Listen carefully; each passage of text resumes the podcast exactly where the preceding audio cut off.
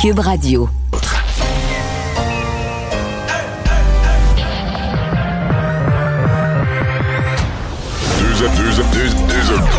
Deux animateurs cohérents, deux visions différentes. Une seule émission, pas comme les autres. Mario Dumont et Vincent Dessureau.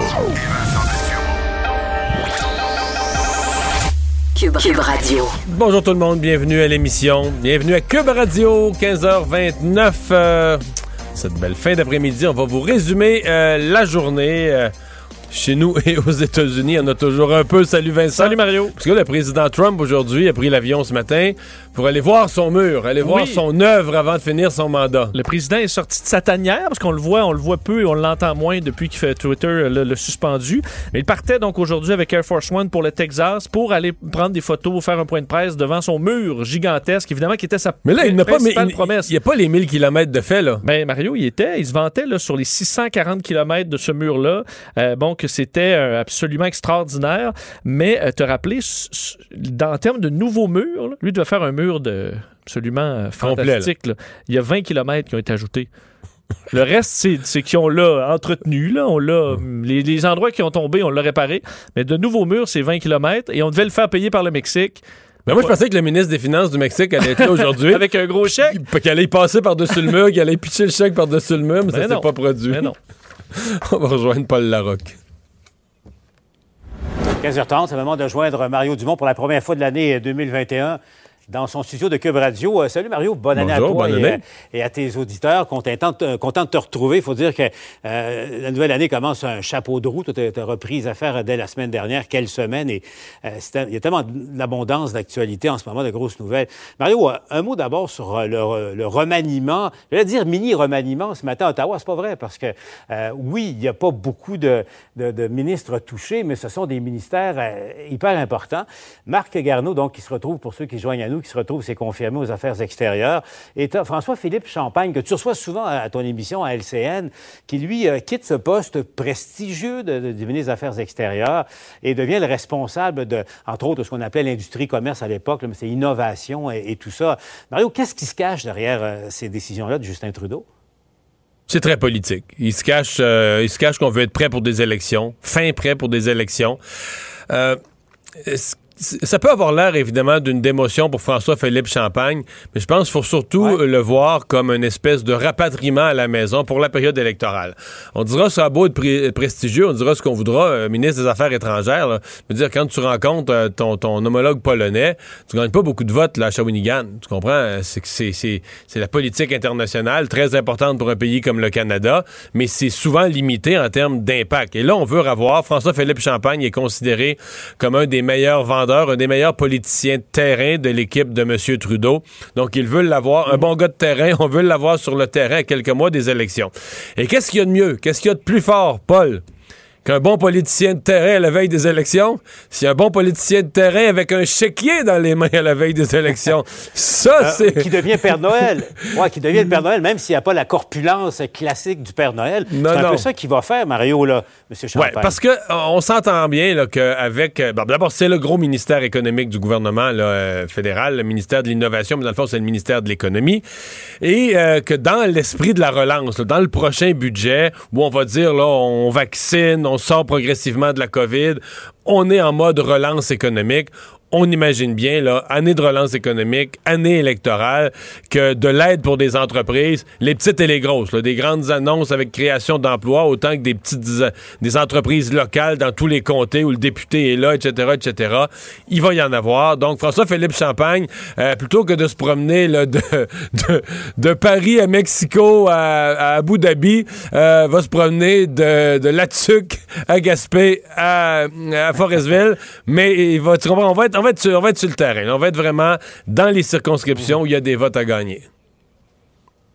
Donc, euh, à suivre. Quant à Marc Garneau, bon, aux affaires euh, extérieures, c'est euh, Gros- grosse promotion euh, pour lui, là. de sa carrière. Ouais. Ah, Ouais, oui. c'est ça, en Ah, termes, en termes de, de prestige. faut dire qu'au transport, euh, Mario, il reste tellement de dossiers qui ne sont pas réglés. Euh, euh, son successeur, le, le gars de l'Ontario qui a été nommé là, Air Transat, euh, les, les billets d'avion achetés euh, par les clients et qui n'ont pas été remboursés par les compagnies aériennes, l'aide à l'industrie euh, aéronautique. Et ça aussi, ça va tomber dans les mains de Mais M. Champagne. Ça, ouais. va être, ça va être à suivre. Mais, hein. mais ce, que, ce, que, ce que tu soulèves, amène quand même le questionnement sur l'écart perceptuel entre ce que le public voit de Marc Garneau. Je ne pense pas que le public, c'est un ministre qui est détesté, c'est un ministre qui est respecté, on l'aime bien, toujours poli, toujours affable, tout ça.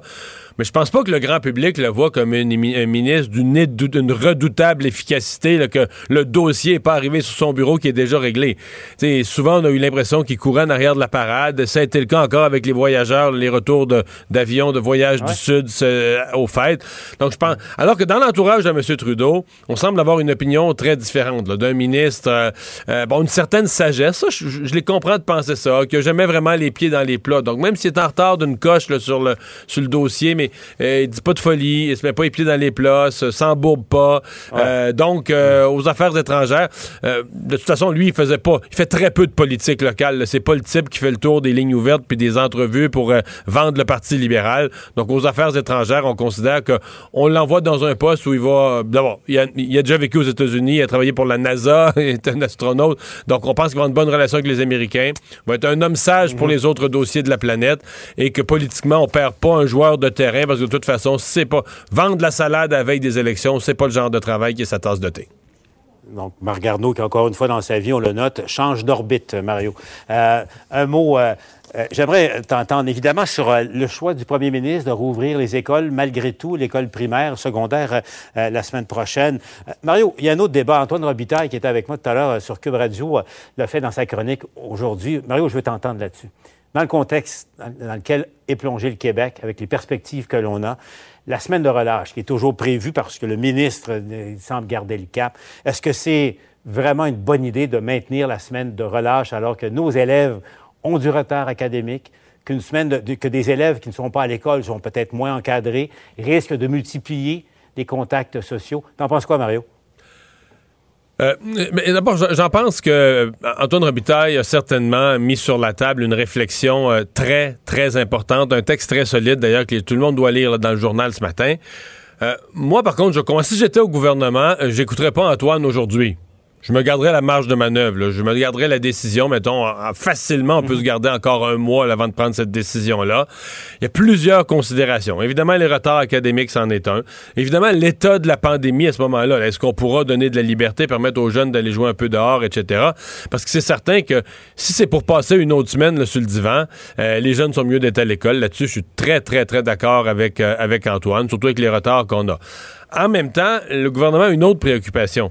C'est que si on a des éclosions dans les écoles, une semaine de repos, une semaine en dehors de l'école, oui, peut-être qu'il y a des jeunes qui vont se voir en dehors de l'école, puis ça peut quand même être des lieux de transmission. Mais le lieu de transmission numéro un où tous les jeunes sont réunis, puis encore une étude aujourd'hui qui nous parle des risques de ça, c'est l'école. Donc l'idée de renvoyer tout le monde chez eux pendant une semaine pourrait aussi être une même si c'est pas un gros confinement, juste euh, ça fait neuf jours avec les fins de semaine, euh, c'est quand même, même ça fait onze jours si on compte les deux fins de semaine, c'est quand même mieux que rien. Donc, euh, on pourrait aussi vouloir la semaine de relâche pour ça, pour couper la propagation dans l'école si elle est revenue très forte. Donc, pour toutes ces considérations-là, si j'étais au gouvernement, je me garderais la marge de manœuvre. Ceci dit, Antoine a posé une, une excellente question. L'autre question qui vient avec, c'est est-ce que du côté syndical, comment on réagirait du côté syndical à une proposition comme celle-là? Parce que s'il est un domaine, c'est pas facile. Est-ce qu'on doit s'arrêter à ça? Est-ce que moi, je, je t'écoute et puis je me disais, une petite réflexion en, t'écoutant, Mario, c'est ceux qui, au fond, où il devrait y avoir une semaine de relâche en ce moment, c'est, oui, dans le réseau scolaire, parce que tout le monde travaille très, très fort, mais ça serait dans le réseau de la santé. Si et eux, en auront pas, magique, on pouvait donner... Et eux, en auront, non seulement ils n'en auront pas, ça va s'aggraver euh, euh, encore plus. Et malheureusement, euh, on, le sait, là, c'est, écrit dans, dans, le ciel, malheureusement. Mais sur, est-ce qu'on doit s'arrêter à l'objection des syndicats sur le débat sur la semaine de relâche rapidement, Mario, ou c'est pas un, débat de société, là. Pas juste les syndicats, c'est l'ensemble de la société québécoise qui doit décider. Euh, oui, Certainement, mais il y a plusieurs sujets qui concernaient l'ensemble des enfants, l'ensemble de la société québécoise, et où quand même on s'est buté à des, non seulement des fois des refus, mais même à des refus d'en discuter du côté des syndicats de l'éducation. Et euh, bon, euh, le ministre souvent se retrouve lui là coincé entre l'arbre et l'écorce. Donc, espérer que minimalement à cette étape-ci, les syndicats de l'éducation vont montrer de l'ouverture d'esprit. À suivre. Mario, je te laisse retourner à ton émission à Cube Radio. Au revoir. À demain. Alors Vincent, ben, une deuxième journée consécutive où on est sous les 2000 cas. En fait, c'est notre... c'est un peu triste parce que c'est quand même énorme comme nombre de cas, mais c'est notre nouveau standard, là, les 2000 cas. Oui, et euh, on va quand même espérer qu'il y ait une le reste de la semaine soit quand même dans ces chiffres-là. Ce serait bien que ça tienne. le, lundi. le, lundi et le mardi, c'est un peu les chiffres de la fin de semaine qu'on ramasse en début de semaine. Il y a eu moins de tests. Il y a eu 10 000 tests de moins, plus 25 000 tests par jour que 35 000 tests par jour, mais J'espère quand même. On va, on va commencer à arriver. le temps des fêtes, les parties du temps des fêtes vont être passées. Puis l'effet des parties du temps des fêtes va être passé faudrait que ça continue à baisser. On verra. Euh, à suivre. Pour ce qui est des autres chiffres, par contre, c'est beaucoup plus élevé. Le 47 décès encore, c'est lourd. 61 hospitalisations. Euh, c'est très élevé. 110, 115 en deux jours. Euh, ouais, on, est rendu, 50 quelques, on est rendu à 1500 personnes hospitalisées. Donc, et on se souvient, on a à peu près là, 2100, enfin, on a 2164 lits COVID présentement au Québec. On se souvient, il y a quoi, deux semaines, on disait, on annonçait qu'on était très inquiets. Puis les journalistes posaient la question, puis c'est normal de dire, vous, vous êtes inquiets, il y a 2000 lits disponibles et on en a 1000 de, de, de, prix. Euh, pourquoi on a l'impression que c'est si critique? Mais ce qu'on nous disait. Jours, en 10 jours, on a monté presque à 1500. Tout peut changer très rapidement avec la COVID. Donc, c'est effectivement ce qu'on voit. Euh, dans les régions, 142 euh, capitales nationales, presque 600 Montréal. Donc, c'est des jours, c'est moins élevé aujourd'hui. Laval, 268 et la Montérégie à 259. 7058 doses de vaccins ont été. en fait, à l'heure où on se parle, alors, parce que ça a donné 99 000 en fin de journée avec le bilan d'hier soir donc ce qui veut dire qu'à l'heure où on se parle, on a 100 000 personnes vaccinées et plus. Là. Effectivement, 99 510 pour être exact. D'ailleurs, sur le vaccin, il y a une espèce de, questionnement. On pense que dans certaines régions, malheureusement, les équipes de, de, vaccins vont être obligées de se tourner les pouces. Oui, puis on sent qu'il y a des frictions entre le fédéral et le, provincial sur euh, les, euh, les arrivages et tout ça. Euh, notre collègue Alain Laforêt à, TVA qui bon, arrivait avec l'information comme quoi on risque d'avoir des ruptures de stock dans certaines régions du Québec. C'est ce que certains responsables de la santé publique lui ont dit parce que euh, on n'a pas, euh, on, devait avoir des arrivages qui ne sont pas là, présentement. Donc ça se peut que demain, le chiffre soit beaucoup moins élevé de vaccination euh, parce qu'on en aura donc peu reçu. alors ça, on voit que on souhaite avoir une chaîne d'approvisionnement stable qui augmente mais tranquillement. Et là présentement du fédéral, c'est pas ce qu'on reçoit dans les dans la province. Mais ça j'ai eu une discussion que j'ai trouvé instructive avec le patron des vaccins puis qui essayait de m'expliquer ça parce que je posais la question sur des vaccins qui sont dans des frigidaires dans des, congélateurs. Puis ça, a fait de la manchette, ça a fait des titres. Les vaccins dorment dans les congélateurs. L'opposition disait les vaccins sont mieux d'être dans les bras que dans les congélateurs. tout ça.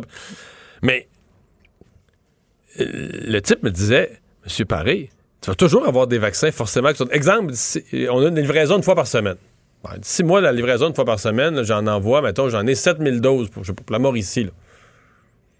Ben là, si j'ai des équipes qui sont capables de donner 3500 doses par jour, je mobilise des infirmières, du personnel pour donner 3500 doses par jour, j'ai 7000 doses. Ben, au bout de deux jours, je les ai toutes données.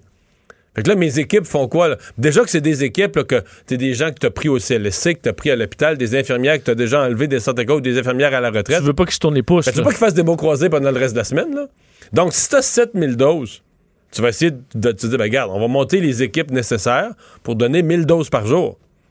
Puis là, ben, la deuxième. Tu comprends, Donc, t'en as un bout le dimanche qui sont dans le frigo depuis plusieurs jours. Ben oui. Mais. toute la semaine, il y en a eu un peu dans le frigo, mais la première, fin de la première journée, il en restait 6 000 dans le frigo, puis à la fin de la deuxième, 5 000. Et là, c'est ça qu'on craint dans certaines régions, c'est que le congélateur soit vide, que les, entrepôts soient vides et que tu n'en aies plus à distribuer. Et là, donc, tes équipes de vaccination, je veux dire, l'infirmière qui était réservée là, pour vaccination, tu peux pas la renvoyer à l'hôpital. Tu peux pas, je veux dire, elle n'est pas prévue dans les cadres de travail. Elle a fait des mots croisés, elle perd son temps pendant une journée. Oui. J'ai l'impression que c'est quand même normal un peu au départ. là, on est en, disons, en rodage puis en accélération du, système aussi. Mon, seul point, c'est que ça, ça, vient illustrer un peu cette notion qu'il y aura toujours dans les congélateurs. Sinon, il faudrait que tu aies de la livraison à tous les jours. Tu comprends? Tu, tu donnes tous les vaccins qui te sont livrés tous les jours. Mais à partir du moment où tu as une livraison une fois par semaine, mais c'est sûr qu'il va en avoir. Il faut en garder dans les congélateurs. Puis, un peu comme la personne, la famille qui fait son épicerie une fois par semaine. Là. Le soir de l'épicerie, le frigo est bien plein. Là, tu pourrais dire, il y a bien trop de nourriture pour, euh, pour un repas. Oui. il y en a pour la semaine. Et est-ce que le bout de dire pointer le, fédéral aussi, eux, c'est pas eux qui produisent le vaccin. Donc, rendu là, c'est les arrivages aussi ben, de, Pfizer. Euh, c'est une logistique qui demande un peu de temps, probablement. Ça me fait rire un peu en Ontario, Vincent. Ben, ça me fait rire. C'est pas drôle tout ce qui se passe, là, mais je veux dire, euh, j'ai l'impression que le, la recherche de l'effet psychologique en Ontario et au Québec sont exactement contraires. C'est-à-dire qu'on fait la même chose, mais dans les deux cas, on. C'est pas les mêmes mots. C'est pas les mêmes mots, puis c'est important. le- les mots sont importants. Parce qu'il n'y a pas de couvre-feu en, en Ontario. Non, euh, mais des mots très durs. Parce que l'Ontario, on a vu à quel point les chiffres sont, sont très, très mauvais. Aujourd'hui, c'est encore presque Et 3000 les cas. modèles pour la situation à venir sont noirs. là. Ouais, on l'attendait aujourd'hui. hein, les, mots, les mots de Doug Ford vendredi étaient inquiétants. On disait qu'on allait tomber en bas de notre chaise. Ben, euh, effectivement, en fait, pour les Ontariens, là, les nouvelles, les, les- les pronostics sont pas très bons. On attend à ce que, là, présentement, on a une cinquantaine de décès par jour. Ça passerait à 100 d'ici la fin du mois de février si on garde le- le- les restrictions sanitaires à leur niveau actuel. Et on se retrouverait avec un réseau qui est submergé. Euh, et ça, on veut éviter ça en Ontario, de sorte que Doug Ford déclenche un nouvel état d'urgence en Ontario et ordonne un nouveau confinement total. Euh, Mais c'est complètement total. En fait, c'est presque pire qu'au Québec. C'est quasiment un couvre-feu 24 heures sur 24. ben, on dit rester à la maison à compter de jeudi pour toute raison, sauf activité essentielle, l'accès aux soins À de santé, heure. les courses, à toute heure. Donc, il n'y a pas de couvre-feu. Tu peux sortir à 8 heures le soir, aller te chercher euh, quelque chose à l'épicerie. Euh, mais il faut que tu retournes chez vous après, là. Alors, euh, pas de. Ah, J'ai l'impression qu'au. Québec, au Québec, on avait l'impression que les gens respectaient plus les consignes. Puis on cherchait un, mot choc, là, tu sais, comme le couvre-feu, ça, fait la job, puis ça vient comme secouer les gens, puis ça semble avoir marché. Puis en Ontario, il y a eu une réaction, il y avait même des éditoriaux ce matin, là, pas de couvre-feu, on veut pas de couvre-feu. Fait que là, Doug Ford dit, il n'y a pas de couvre-feu. mais c'est vraiment sévère. D'ailleurs, je vais te faire entendre un extrait de, de Doug Ford.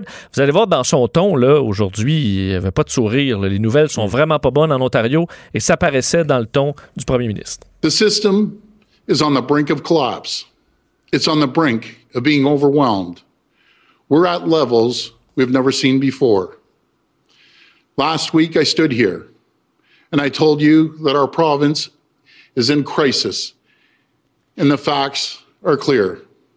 Cases and deaths are at the highest levels since the start of the pandemic. And if we don't move fast, our hospital ICUs could be overwhelmed by the first week of February.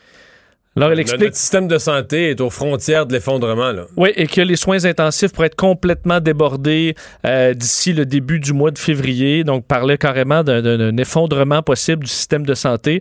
Alors, et également l'arrivée de cette nouvelle souche en provenance du Royaume-Uni. Huit cas euh, confirmés là, de cette nouvelle souche en D'ailleurs, j'ai Ontario. vu que il y a des gens là-bas, deux personnes qui ont menti là, impunément à la santé publique, qui sont, euh, Qui sont accusés. qui sont accusés euh, C'est très sérieux. En fait, on, a- on ignore les chefs d'accusation pour l'instant, mais euh, c'est un couple de la région de Toronto, CBC News, qui a appris ça. qui arrivaient Euh, du Royaume-Uni. Qui arrivait. En fait, euh, ils ont, Non, ils, ont eu un eu la- contact avec une personne qui arrivait. Exact. On leur a posé la question quand, quand ils ont été déclarés positifs à la COVID-19 s'ils avaient eu contact avec des voyageurs.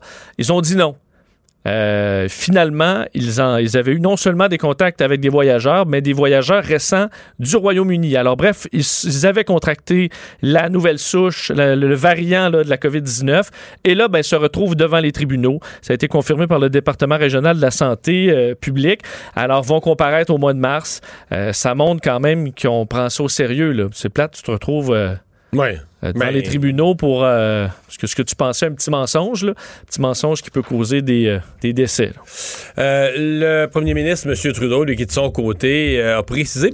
Ça devient un peu compliqué parce que maintenant, on ne sait plus. Il y a le nombre de doses générales. Puis là, donné, M. Trudeau, pas qu'il les annonce deux fois, mais maintenant, il précise d'où ils vont venir. Donc là, aujourd'hui, a donné un peu la précision d'approvisionnement pour les doses du printemps, le gros bloc des doses du printemps. Oui, parce que là, on- ce qu'on annonçait, c'est l'entente avec Pfizer pour l'envoi de 20 millions de doses additionnelles euh, contre la COVID-19. Mais additionnelles, oui ou non, parce qu'on a, on a 80 millions de doses commandées chez Pfizer. là. Alors, des nouvelles, des, des, des- des doses commandées, il y en a plein.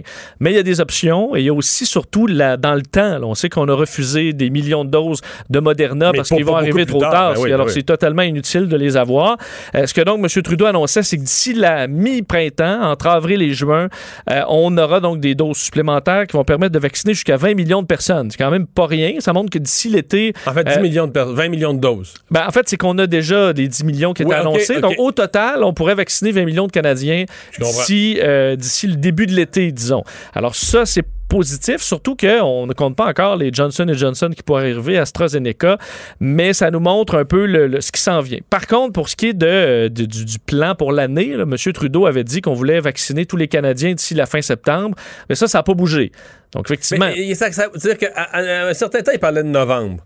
Oui. Là, ça a été devancé à septembre. Aujourd'hui, j'ai vu passer la date là, de, de, la fin de l'été, le 21 septembre, le début de l'automne.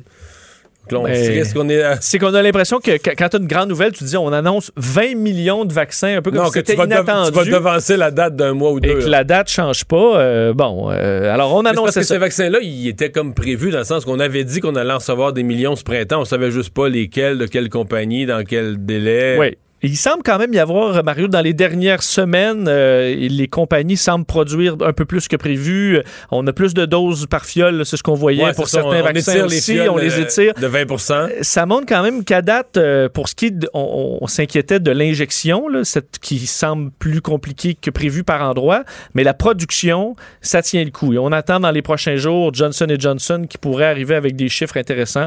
AstraZeneca, te dire aussi qu'on apprenait aujourd'hui que la frontière entre le Canada et les États-Unis demeure fermée jusqu'au 21 février. C'est pas une grande surprise là, avec les chiffres là-bas. Il ouais. euh, y a une majorité de Québécois qui se disent anxieux lorsqu'ils doivent se rendre dans des lieux publics. Oui, sondage intéressant de l'Institut de la statistique du Québec sur notre perception de la menace euh, des vaccins et autres là, auprès des Québécois. Est-ce qu'on se rend compte? Euh, plusieurs chiffres intéressants. Le premier, 52 des Québécois se disent anxieux dans un lieu public. Alors, inquiets, anxieux d'attraper la COVID. Une majorité de Québécois, 70 euh, estiment que ce serait dangereux pour eux de l'attraper. Alors, une grande partie des, euh, des Québécois qui, euh, bon, qui craignent la COVID. Mais ça veut dire rendu à un certain âge, veux dire, mettons 50 ans et plus au moins, si tu réponds non, c'est que tu es juste inconscient. C'est pas dangereux de l'attraper. Je veux dire, c'est dangereux de l'attraper. T'es pas sûr que tu vas être gravement malade. Il y en a de 70 ans qui s'en sortent avec rien, mais je veux dire, statistiquement, dis, mettons que t'as as, 20 des chances ou 25 des chances d'être très malade, ben là, je veux dire, c'est pas. C'est pas rien. Ben, tu peux pas t'en foutre totalement. Si on te pose la question, est-ce que tu crains d'être malade, ben. C'est sûr que les, la population beaucoup plus jeune euh, peut faire partie de, du ben pourcentage ben qui ne craint pas. Par contre, euh, ceux qui craignent de perdre quelqu'un, perdre un proche, par exemple, c'est 75 un petit peu plus élevé des gens qui ont peur de perdre un proche de la COVID. Mais là, excuse-moi, mais euh, on est rendu à 8800 morts à peu près, un peu de choses près, là. 8800 quelque chose. Non, mais je veux dire... 8000, euh, presque 8800, ouais. C'est-à-dire qu'il y a quand même... Additionne à ça, ceux qui sont passés par les soins intensifs, dont on a peur qu'ils allaient mourir, au moins autant. Commence à en avoir... Tu sais, prends les familles, là. Tu commence à avoir une proportion importante des Québécois qui ont eu au moins un oncle, une tante, un grand-père, une grand-mère. Tu sais, beaucoup de gens qui l'ont vécu soit un décès ou soit une personne très, très, très malade. au début, c'était des cas d'exception. Le monde disait, ah, moi, j'en connais pas personne qui a eu la COVID. À mon avis, il commence à en avoir moins qui, connaissent, connaissent personne qui est décédé ou qui connaissent personne qui a été malade. Ce qui amène d'ailleurs dans les. Ce qui est peut-être rassurant pour certains euh, au niveau du masque. Ça, on tellement parlé des anti-masques. 95% des sondés portent le masque euh, toujours quand il faut. Du moins selon le sondage. Le plus drôle que j'ai vu, c'est dans la cour de cas. Je sais pas si t'as vu hier les Vox Pop des enfants. Là, là, on va porter notre masque. Est-ce que ça te dérange? Non, s'en fout. Effectivement, euh, les jeunes, les souvent, vous rappeler à quel point il n'y avait, avait, rien là. Mais ça, on dirait que dans la population, là ça fait moins, euh, beaucoup moins de problèmes. Là. On parle peut-être plus du couvre-feu, mais 95 des répondants. le couvre-feu, c'est un peu plus extrême aussi que porter un masque dans les lieux publics. Effectivement. D'ailleurs, pour la, question, c'est entre le 25 décembre et le 6 janvier. Est-ce que vous avez toujours appliqué la mesure? 95% disent que oui. Euh, et euh, les gens, par contre, un peu moins, un peu plus inquiets, à savoir seulement 11% des répondants pensent que le pire de la crise est derrière nous. La majorité pense qu'on est présentement en train de vivre le pire. Et la dernière question. avec la majorité. Je pense qu'on vit le pire. Je dirais maximum jusqu'au 15-20 février, 25 février, à mon avis, on vit le pire. Et sur la vaccination, 74 des personnes interrogées euh, veulent être vaccinées dès que ce sera possible de le faire. Mais ça, c'est à la hausse, hein, vraiment. Oui, ben, ça semble être... Et ça va plus, plus euh, la tranche d'âge est euh, élevée, plus, plus les gens veulent se faire vacciner. C'est une bonne nouvelle parce que c'est eux qui sont les plus atteints. 15 seulement ne le souhaitent pas, 11 qui ne le savent pas encore, qui sont en réflexion là-dessus. Merci. Culture et société. Bonjour Anaïs. Bonjour, messieurs. C'est un humoriste verbomoteur avec beaucoup de réparties, mais qui avait été infiniment silencieux euh, depuis la vague des dénonciations. Écoute, on parle aujourd'hui de Julien Lacroix qui, bon, je vais vous rappeler, il y a quelques semaines de ça, Alex Nevsky est euh, revenu en fait dans la sphère publique. Il y a Marie-Pierre Morin qui est revenu, qui a brisé le silence il y a quelques semaines. Et là, en fin d'avant-midi, Julien Lacroix qui a vraiment créé toute une commotion en revenant euh, sur les médias sociaux avec un long message. Il voulait faire le point. Lui, qui je vous rappelle, il y a environ six mois de ça, a été euh, vraiment, il y avait une grosse enquête là, par le devoir. Il y avait dix femmes qui révélaient avoir été victimes d'agressions ou d'inconduite sexuelle. Il était sorti sur les médias sociaux lui-même par la suite disant que bon, c'était pas un ange, mais que c'était pas un démon, c'était pas euh, non plus un prédateur sexuel. à ce moment-là, honnêtement, il aurait vraiment dû se taire. Et là, par la suite, aucun signal radio, vraiment, il a disparu euh, de la sphère publique. Alors là, je vais vous dire les grandes lignes de son message, un long message publié aujourd'hui, où tout d'abord, il présente ses excuses aux personnes blessées. Il dit qu'il prend responsabilité de ses actions, qu'il travaille chaque jour à réparer ce qui est brisé chez lui et chez les autres. Il dit qu'en 2021, c'est euh, anormal qu'il y ait autant d'hommes qui continuent à avoir des comportements toxiques et que lui ne veut plus faire partie de ces hommes-là. Il dit, et c'est là qu'il est allé plus loin, je vous dirais, que ce que euh, Marc-Pierre Morin a fait. Et vous allez peut-être euh, pouvoir me répondre là-dessus. J'ai l'impression, messieurs, que l'équipe de Julien Lacroix regardé un peu aller Marie-Pierre Morin et ce qu'on lui a reproché lorsqu'elle est revenue euh, sur les médias sociaux. Les gens voulaient savoir, OK, mais concrètement, qu'est-ce que tu as fait, Marie-Pierre, pour aller mieux? Qu'est-ce qui fait que là, six mois plus tard, tu vas bien. Mais c'est ce que Julien Lacroix a répondu. Lui a dit, par souci de transparence, je partage un infime une partie de mon cheminement, disant que très jeune, il y avait des problèmes, que tout euh, oublié, euh, qui s'est en fait euh, étourdi avec la drogue, l'alcool, qui a oublié de faire attention à l'humain et qui a entrepris un long processus thérapeutique qui va durer toute sa vie, qui est dans un groupe maintenant avec des jeunes euh, avec qui il peut vraiment se laisser aller parler pour essayer de guérir. Donc, il a vraiment mis de l'avant le fait qu'il est en thérapie. Et vous, quand vous lisez ça, ça vous fait quoi? Est-ce que vous y croyez? Est-ce que c'est un oui, reviens, Julien? Non, euh, reste chez toi? Comment vous recevez ça? Ben, je commencer par dire quand même que les, il y en avait mangé une parce que euh, parfois on oublie, là, c'est comme ça devient un gros magma, là, tu sais, les, ceux, ceux dont le nom a été nommé. Mhm. Mais lui, il y avait un dossier, il y avait plusieurs femmes qui parlaient. Dans certains cas, ça valait quand même assez, assez lourd de portée. Euh, il avait mal réagi au départ, donc je suis obligé de dire qu'il était, à mon avis, dans une pente assez abrupte, là. Non, c'est sûr, là, il s'est pas, euh, il s'est pas aidé, là, c'est ça, comme mais, dit quand il est sorti. Mais le message d'aujourd'hui, ça étant dit, le message d'aujourd'hui, moi, je l'ai trouvé solide, J'ai trouvé que c'était, c'était ça, ça, bon. Après ça, il reste toujours, euh, toujours une division dans la population, à savoir la sincérité, Est-ce que tu es sincère, est-ce que tu l'es pas? Puis comme toutes les thérapies, là, tu sais, pour le public, ça paraît bien bizarre. Parce que dans la population, là, des gens qui ont fait ça, des thérapies de comportement sexuel, tout ça, là, c'est un, centième de 1% de la population. Mm. Puis d'un vedette, c'est un en arrière de l'autre, Tiger Woods, puis Julien Lacroix, puis tout le monde. Mais pour le monde, ça paraît toujours un peu mystérieux, cette affaire-là. Qu'est-ce qu'ils ont vraiment fait, tu sais?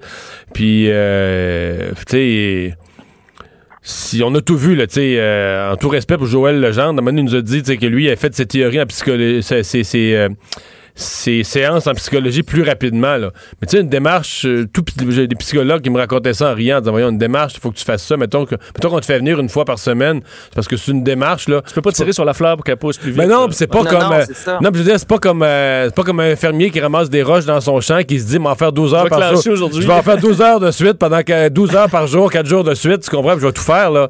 Je veux dire, c'est, c'est, quelque chose, c'est une démarche. C'est pour ça que, il reste, maintenant, est-ce que, est-ce, que, est-ce que sa carrière doit être condamnée? Je suis pas sûr non plus. Mais parce que si je me trompe pas, euh, Anaïs, il parle pas, euh, on sent pas qu'il y a un désir de retour dans son texte. Il parle pas de choses qui s'en viennent. Ça, intelligent. Ben, c'est ça, je pense qu'il ça, il va peut-être revenir dans un message dans quelques dans mois. Un mois ou deux. Mais ça, c'est ça, je trouve ça plus intelligent tu mêles pas, là, tu sais, parce que sinon, euh, sinon le jupon dépasse, tu sais, que tu veux revenir, c'est rien que ça que tu as dans la tête. Mais c'est pour ça que je vous dis que j'ai vraiment l'impression que son, sa gang derrière son équipe a regardé vraiment aller Marie-Pierre Morin parce que, tu sais, Mario, tu le dis justement, c'est vrai, là, c'est pas je ramasse des roches pendant 12 heures, puis après ça, j'ai fait mes travaux communautaires, tout va bien, tu sais. Il dit vraiment, là, noir sur blanc, j'ai entamé un long processus thérapeutique qui durera toute ma vie. Donc, c'est là aussi que les gens font, OK, le gars, euh, on voit son honnêteté, on voit qu'il qu'il veut travailler. Il dit aussi que cette prise de parole, et là, comme tu l'as dit, Vincent, n'est pas dans le but d'annoncer un retour. sais, Il essaye pas de nous vendre des billets à la fin en disant, euh, soit dit en passant, je serai là en 2022. sais, il est vraiment juste venu s'excuser. Mais toi, qui est, qui est, peut-être plus à l'affût, là, est-ce que, mettons, euh, parce qu'il y avait des vrais fans de Julien Lacroix, faut dire qu'il était vraiment très drôle, là. Euh, il l'est potentiellement encore, mais je veux dire, est-ce que est-ce qu'il y a des fans qui l'ont suivi? Est-ce qu'il y a des gens qui sont restés solidaires de lui? Est-ce que sur, mettons aujourd'hui. lire, Mario, les commentaires aujourd'hui. Moi, c'est toujours ça, mais en même temps, je me dis, c'est sur des fan pages. Mais quand même, quand même, quand même. Est-ce que, est que les gens disent, on a hâte de te revoir et tout ça? Les gens ont très hâte de revoir, euh, au même titre que les gens avaient très hâte aussi de revoir Éric Lapointe, euh, tu sais, au moment où il a annoncé son concert durant la période des fêtes. Je veux dire, c'était que des femmes ou presque qui répondaient puis qui l'acclamaient. Euh, Julien Lacroix, c'est 50% d'hommes, 50% de femmes. La majorité des gens disent ben, le fait déjà que tu reviennes, que tu t'excuses, on te pardonne. Il y en a une, je voudrais, qui a réagi un peu différemment, puis c'est Geneviève Morin, qui est son ancienne conjointe. Elle, je sais pas si vous vous souvenez, mais elle avait écrit euh, une lettre ouverte dans l'Urbania, vraiment, là, où elle expliquait à quel point la relation avec Julien Lacroix avait été toxique. Et elle, mm. aujourd'hui, sur les médias sociaux, est venue en disant, je suis fatiguée de pleurer, les mots me manquent. Et elle a publié enfin un poème tiré du recueil euh, Nectar of Pain, où elle dit, c'est la douleur et les blessures qui continuent de saigner chaque fois que je pense à toi. Et je regardais un peu les gens qui ont aimé la publication en lui disant on est derrière toi. Il y a beaucoup d'anciens amis, d'anciens collègues de Julien Lacroix. Donc j'ai l'impression que le public, les fans aiment l'artiste. Encore là, ça revient au dilemme qu'on a depuis que le monde est monde. Est-ce qu'on peut séparer l'homme de l'artiste? Mais les gens qui le connaissent plus, je pense que ça va être un peu plus difficile vraiment d'accepter son retour. Et tu reviens sur un texte euh, qui a fait beaucoup réagir? Ouais, un texte en fait de c'est la nouvelle émission Entre deux draps qui euh, raconte euh, l'histoire en fond visite des chambres à coucher de quatre couples et de quatre couples et de deux euh, colocs et là avec la Covid bon c'est une nouvelle comédie on a décidé de prendre des couples de comédiens dans la vraie vie ou du moins des colocs. Et là il y a un texte de Richard Terrien qui a été écrit et il commence en disant parce que dans la série il y a un couple interprété par Antoine Pilon et Simon Pigeon. Et dans l'article il est écrit encore noir sur blanc réglons tout de suite une chose même s'ils s'embrassent à l'écran, Simon Pigeon et Antoine Pilon sont hétéros dans la vie. Et là, ça, je vous dirais que ça n'a pas passé. Il y a plusieurs acteurs homosexuels qui sont sortis disant, et nous, on aurait pu les faire. Arrêtez de dire que vous vouliez tant que ça avoir des euh, acteurs homosexuels. Et il y a Debbie Lenschweid qui, euh, sur les médias sociaux, s'est exprimé. Je vous fais entendre ça. Pourquoi faut spécifier que les acteurs sont hétéros? Hein, D'entrée de jeu, là, on vous le dit, ils sont hétéros, sont surtout pas gays, hein, même s'ils s'embrassent. Voyons, ça n'a aucun rapport. Debbie White joue Caroline Blanchette dans une autre histoire, une mère de famille hétérosexuelle, mais elle est lesbienne. Ça n'a pas rapport. Des acteurs, ça joue des personnages. C'est tout. C'est tout. Le message est clair. Euh, Richard Terrien, ensuite, qui euh, semble avoir, je voudrais, rectifier le tir. Donc, ça se peut aussi que ce soit vraiment une façon très maladroite. Là. Le, le connaissant, je pense pas que lui voulait vraiment créer une polémique autour de ça, c'est sûr. Mais n'empêche qu'encore là, de dire euh, tel acteur est homosexuel, tu sais, ce qui se passe dans la chambre reste dans la chambre. De l'autre côté, parce qu'il y avait une critique là-dessus, il y avait une critique sur le fait pourquoi c'est pas des homosexuels qui jouent les rôles. Mais mm. encore là, le même argument fonctionne sur ben, dans l'audition. Je, je crois qu'on ne demande pas ça. Là. Tu fais ton audition puis c'est tout. Mm. Ben, t'as raison, mais en même temps, on voulait mettre de l'avant des couples homosexuels. Là, c'est pour ça aussi qu'il y a des, des, acteurs homosexuels qui sont sortis disant, ben nous, on aurait pu le faire. Donc, vous, vous vouliez peut-être pas vraiment avoir des homosexuels, mais vous vouliez des têtes d'affiche. En même temps, comme tu dis, non, on ne le demande pas. Mais il y a de plus en plus d'agents qui l'ont dit depuis le début de la COVID, qui se font appeler disant, on veut engager un couple de comédiens parce que comme ça, on n'a pas besoin de rectifier, d'avoir la, la, fameuse bulle, le 15 mhm. minutes. Donc, maintenant, on rentre dans le champ à coucher, Vincent. On a, comme on dirait, pas le choix quand on va engager des acteurs qui sont un couple, ben on sait automatiquement s'ils sont homosexuels ou hétérosexuels. Mais encore là, c'est toujours un peu euh, délicat comme question, savoir ce qui se passe dans la chambre à coucher, puis savoir est-ce qu'un homosexuel, homosexuel doit absolument jouer un homosexuel. C'est pas une grosse controverse. C'est pas une grosse controverse, mais ça a quand même fait jaser. Bon. Non, mais non, mais il y, en il y en a des petites, puis il y en a des grosses, Mario, des controverses. Là. Celle-là, elle me laisse euh, toi. Mais je comprends. Ça fait changement des sujets de vie ou de mort, Mario. Oui, oui, oui, c'est ça, ça ben fait oui, bien. Ça fait changement des sujets de vie ou de mort, puis il y a quand même, euh, c'est ça, des Lynchwell qui a pris la parole disant, ça fera. Merci, man, euh, Anaïs. ça me fait plaisir. bye. bye, bye. Le remède à la désinformation. Le remède à la désinformation. Mario Dumont et Vincent Dessureau. Cube Radio. C'est l'heure de la chronique économique de Pierre-Olivier Zappa. Salut Pierre-Olivier. Salut Mario. D'abord, ça s'est bien passé euh, cette première de À vos affaires hier soir. Nous avons brisé la glace Oui. et euh, je suis bien content. Euh, toute l'équipe a travaillé fort. Maintenant, on se retrousse les manches parce que c'est chaque soir 18h30. Alors, euh, tu nous parles aujourd'hui de la PCU parce que Oui. la saison des impôts approche et on l'avait dit, la PCU, c'est imposable. Ça avait été mentionné mille fois durant le printemps. Mais il y en a qui l'ont oublié, Mario. Oh. Parce qu'il n'y avait pas de retenue à la source. Hein. Souviens-toi des prestations, des chèques de 500 dollars par semaine. Et le problème, c'est que plusieurs se rendent compte qu'ils vont devoir payer de l'impôt. Je donne un exemple. Quelqu'un a un salaire autre que l'impôt, là, autre que l'impôt, de 25 000 dollars l'an dernier. Il a reçu, disons, 12 000 dollars de PCU. Ben, sur ce 12 000 dollars, il devra quand même rembourser plus de 3 300 dollars. Alors, il faut être prévoyant. Ça s'en vient vite. L'Agence du revenu envoie ses T4A au cours des prochains jours, là. OK. Euh, Mais comment et- tu pourrais, mettons que tu as fait 25 000, parce que pour avoir, mettons, 12 000 de PCU, ça c'est le maximum qu'une personne puisse avoir, donc il faudrait qu'elle ait eu 6 mois de PCU. Non, en fait, étant donné que c'est 2000 dollars par mois, on parle de, on parle de moins que ça parce que le maximum total c'était 18 500 dollars de PCU. Euh, alors il y a certaines personnes, j'ai même des étudiants qui m'ont écrit et on leur réclame la totalité parce qu'ils étaient inadmissibles. Imagine, il y a des gens qui ont reçu 18 500 en PCU et qui l'ont tout dépensé et là qui devront le rembourser en totalité au gouvernement.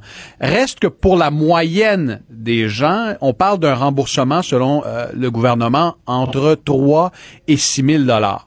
Mais c'est de l'argent quand même, c'est- là. C'est quand même beaucoup d'argent, Mario. Surtout pour des gens que- qui probablement, pour la plupart, étaient habitués qu'à la saison des impôts, ça balance, là, t'as mis, Oui. quelques, pi- t'as mis quelques pièces et- dans ton REER, t'as eu des retenues à la ça. source, t'as fait qu'un petit don de charité, Un petit t'as retour d'impôt. T'as un autre toute affaire. Ben, t'as un petit ça. retour ou rien, là, mais que pour bien des gens, ça balance à peu de choses près, là. T'es pas habitué à débourser un montant comme ça, là. Non, et là, euh, voilà pourquoi ce soir à l'émission, je vais recevoir un, analyste spécialisé en planification fiscale. Il va nous donner des trucs pour payer moins d'impôts. Entre autres, une cotisation REER, Mario. Parce qu'évidemment, cette cotisation-là, qu'on peut faire euh, à l'intérieur de 60 jours après le 1er janvier, ça te permet de baisser ton revenu imposable et donc tu auras peut-être moins d'impôts à payer sur ta PCU. Il y a des gens qui ont peut-être pas l'argent pour faire une cotisation REER, puis ce soir, on va vous expliquer comment vous pouvez le faire et peut-être sauver quand même quelques précieuses centaines de, de dollars euh, alors que la saison des impôts approche. Mais la saison des impôts, une chose est sûre, va se transformer en, en saison des mauvaises surprises pour des milliers de Québécois. Ça me dit que c'est pas la dernière fois à votre émission que vous allez aborder la PCU d'ici d'ici le 30 avril. Euh, des PME, ouais, des PME victimes d'arnaques? Ah, Mario, avec la pandémie, on a vu le nombre d'arnaques exploser. Il n'y a pas une journée sans qu'un entrepreneur, un citoyen m'envoie un courriel, me témoigne de ce qu'il vit. Euh, ce soir, on, on va euh, mettre en lumière la difficulté pour un entrepreneur en pleine pandémie qui a déjà un paquet de troubles autour de lui de euh, composer avec une arnaque qui lui coûte des milliers de dollars. Ce soir, euh, à l'émission, on a remonté la filière d'un réseau d'arnaqueurs qui achètent des bornes électriques pour les voitures électriques euh, en ligne avec des cartes de crédit volées. Et l'entrepreneur qui vend ces bornes livre donc euh, le produit euh, chez le fraudeur à une adresse évidemment qui n'était pas une, une, une véritable adresse, une adresse euh, falsifiée. Et euh, le commerçant, lui, lorsqu'il euh, livre un bien qui a été payé avec une carte de crédit volée, ça honnêtement je l'ignorais, il doit rembourser la somme à Visa et Mastercard. Ça devient une perte nette euh, pour le commerçant. Et il y a donc une PME, borne de recharge.ca, qui a perdu des milliers et des milliers de dollars parce qu'ils se sont fait euh, arnaquer des bornes de recharge. Et j'ai accompagné l'entrepreneur qui vit ses difficultés pour coincer l'arnaqueur. On lui a donné rendez-vous en prétextant qu'on allait acheter des bornes. Euh, les policiers du SPVM étaient sur place pour euh, lancer une enquête et on va, on va recueillir le témoignage de cet va entrepreneur. voir ça ce soir? On va voir ça ce soir à l'émission exactement. Il Et on va être voir content de voir, de voir les caméras? Oui, il était l'arnaqueur. Ouais. Je te- tu verras sa réaction ce soir. là. Il était, euh, il Moyen- était plus moyennement que. Disons qu'il est entré dans sa voiture et a déguerpi assez Ah, rapidement, mais on a quand même pu le questionner et lui montrer à cet arnaqueur-là que ce qu'il fait, ben, ça met en péril les activités d'une PME, ça menace des emplois, euh, plusieurs emplois, parce que cette PME-là euh, a perdu des milliers et des milliers de dollars. Alors, on se, on s'intéresse ce soir à ce fléau. Euh, on a vu que le Centre antifraude a recensé une augmentation de 16% des victimes de fraude euh, pendant euh, la pandémie et ce chiffre-là ne cesse d'augmenter. Je vais aussi parler avec un expert en sécurité qui va me dire comment les citoyens, les entrepreneurs peuvent mieux se protéger face à ce type de stratagème. Et finalement, le Canada a un nouveau ministre de l'économie. Et il sera des nôtres ce soir à l'émission, François-Philippe Champagne. Euh, ce sera l'occasion pour nous de donner la parole à des citoyens et des entrepreneurs qui vont lui poser des questions. Je veux pas couper mes questions, Mario, mais euh, tu sais qu'il y a une industrie euh, qui pèse lourd au Québec, 44 000 employés. Un indice, on fabrique des avions. Ouais. Et cet entre, c'est- c'est- ce secteur-là Ça fait de quelques l'économie mois qu'on en parle là, de ce programme d'aide qui ne vient jamais. là. Plusieurs mois. Et là, ça tombe dans la cour, notamment du ministre Champagne. J'ai des travailleurs de ce secteur-là qui voulaient lui poser des questions. Ils vont le faire ce soir. On verra ce que le ministre euh, va nous dire. faut dire que le, le nouveau chef du plan de relance de Justin Trudeau a beaucoup de pain sur la planche. Pierre-Olivier, 18h30, en simultané sur les ondes de LCN et ici à Cube Radio. Salut, bonne émission. À ce soir tout le monde. Bye bye. Mario Dumont et Vincent Dessureau. Un duo aussi populaire que Batman et Robin. Cube, Radio. C'est très à la mode faire livrer son repas. Euh, Ça, on pourrait dire dans certains cas, ça a sauvé un peu la restauration. Euh, vous les connaissez, Uber Eats, DoorDash, Skip the Dishes. Donc ces services à la fois utiles pour le restaurateur, utiles pour le client qui veut se faire livrer à la maison. Mais là, euh, leurs frais sont jugés exorbitants par des restaurateurs. Et donc, il y a une, démarche qui se qui s'entreprend, une requête à la Cour supérieure. C'est Joey Zuckran, Maître Zoé Zuckran du cabinet LPC Avocat euh, qui a déposé cette requête. Maître Zuckran, bonjour. Bonjour, Monsieur Dumont, comment allez-vous? Je vais très bien. Alors, au nom de qui vous agissez, là? Un restaurant ou l'association des restaurateurs?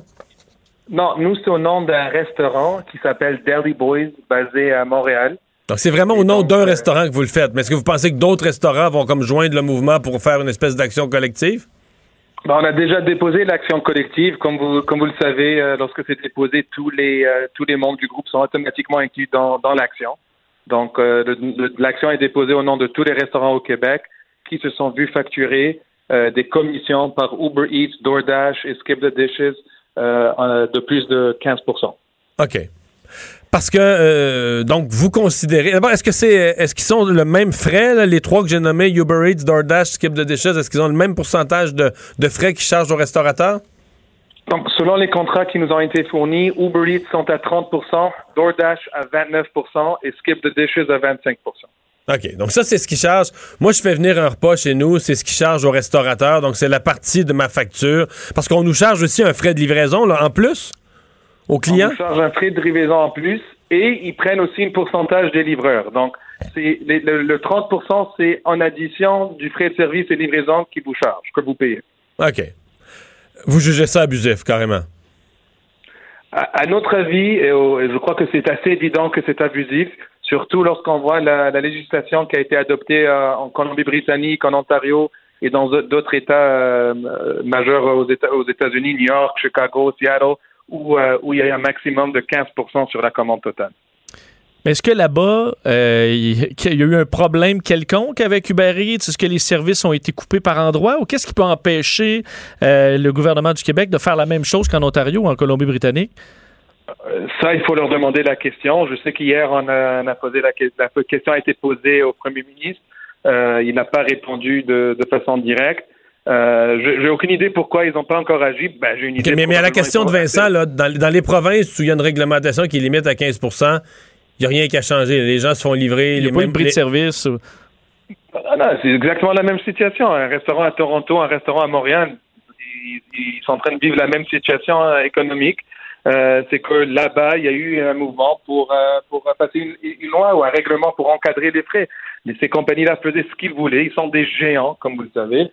Euh, ils faisaient ce qu'ils voulaient. Et là, le gouvernement dit, wow, euh, 30% c'est trop. On limite ça à 15%. Avez-vous espoir que le seul dépôt de votre requête, le fait que d'autres gouvernements euh, l'ont fait, que notre gouvernement est interpellé, pensez-vous que vous pourriez euh, négocier à la baisse les frais ou en- entreprendre des discussions avec ces, euh, ces, ces- ces fournisseurs de services de livraison? Ben, c'est sûr que ça, c'est le but. C'est de, d'une part, c'est de, d'obtenir gain de cause devant les tribunaux civils. Euh, mon client n'est pas encore en train de manifester devant l'Assemblée nationale. Il a déposé une action euh, au palais de justice. Mais c'est sûr qu'on aimerait que ça ait un impact euh, sur le gouvernement et surtout sur ces entreprises. Euh, Comme vous le savez, c'est des entreprises à but, lucratif, donc leur, leur, leur but c'est de faire d'argent, le plus d'argent possible pour leurs actionnaires. C'est tous des, les trois sont des, des compagnies à la bourse. Euh, donc, je crois que, euh, que c'est au gouvernement d'agir, d'une part pour l'avenir, et c'est aux tribunaux de, de, regarder ça de près, et ils doivent conclure que c'est 30% double. De, si un restaurant québécois paye le double prix, double prix en commission que le restaurant à Toronto, en Vancouver, ben ça c'est injuste. Ben, on va euh, surveiller euh, tout ça. Aux États-Unis, est-ce que la norme, est-ce qu'ils sont réglementés à certains endroits? Est-ce que vous avez un portrait? Ou est-ce que aux États-Unis, le 30 c'est leur norme là-bas? Euh, aux États-Unis, il y a plusieurs grandes villes qui ont limité ça à 15% Comme j'ai mentionné tantôt, New York, Chicago, San Francisco, Seattle, tous ces, tous ces grandes villes-là euh, ont limité. Je ne pourrais pas, je vais pas regarder tous les grands, de tous les États, mais, mais c'est ça ce que notre recherche préliminaire nous a, nous a appris. Maître Zucran, on va surveiller votre cause. Merci d'avoir été avec nous. Merci à vous. Au revoir. Ouais. Écoute, quand même quelque chose de facile à régler. Là. Oui, on sait même. que Uber Eats manque pas de fonds, vont pas mourir. Euh, et pour les Mais les restaurateurs, en même temps, ont besoin de ces services-là. là. Ils ont, ils ont ben, sauvé. c'est pour ça qu'ils sont obligés de piler par-dessus la frustration. Là. Mais des 30, 30 Mario, pour c'est juste l'application, là. Quand même un service. Oui, parce que le client paye la livraison en surplus. Oui, souvent, là, tu te retrouves avec une livraison à 0 dépendamment de comment tu dépenses, mais d'habitude, il y a un frais. Et euh, on comprend que tu. Mais c'est quoi, souvent, le frais, c'est 5-6 piastres? ou- Ouais, à peu près. Mais il y a des gens qui se retrouvent avec une facture, là, une famille de 4 là, à 100, 100, euh, 120 dollars. là. Tu prends 30% comme ça. Des fois, le restaurant, il est à quatre coins de rue. Là. Non, non, c'est ça. C'est, euh, Mais- Et à 15% visiblement, sont rentables parce qu'ils n'ont ils ont pas quitté les, euh, les, les provinces où c'est à 15% Donc, Ben, c'est euh, je surtout pense ça. que ça fonctionne, ça fonctionne quand même. que, ouais, effectivement, c'est surtout ça qu'il faut retenir.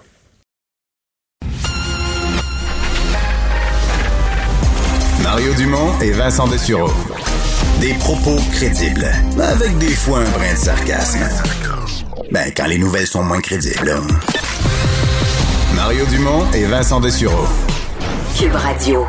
Vincent, ça devait être des centaines de kilomètres de murs que fasse construire Donald Trump. Finalement, c'est 20 kilomètres, mais il est allé les célébrer sur place aujourd'hui quand même. Effectivement, alors que euh, M. Trump termine son mandat, qu'il le veuille ou non, il revient sur ce qui était un peu la promesse des promesses pendant la campagne électorale euh, il y a quatre ans de ça. C'est le fameux mur à la frontière avec le Mexique. Mur qui, devrait qui devait être absolument gigantesque, être payé par le Mexique. Finalement, rien de tout ça est arrivé. Alors, il s'est présenté aujourd'hui euh, à Alamo, au Texas, devant, il faut dire, un mur de 640 km. Le problème, Mario, c'est que sur les 640 km, 620 km existaient déjà avant l'arrivée de Trump. Il s'est ajouté 20 km. Euh, le reste, là, les milliards il y a eu ont des servi réparations. à rénover le mur, à le solidifier parce qu'à certains endroits, il s'est effondré.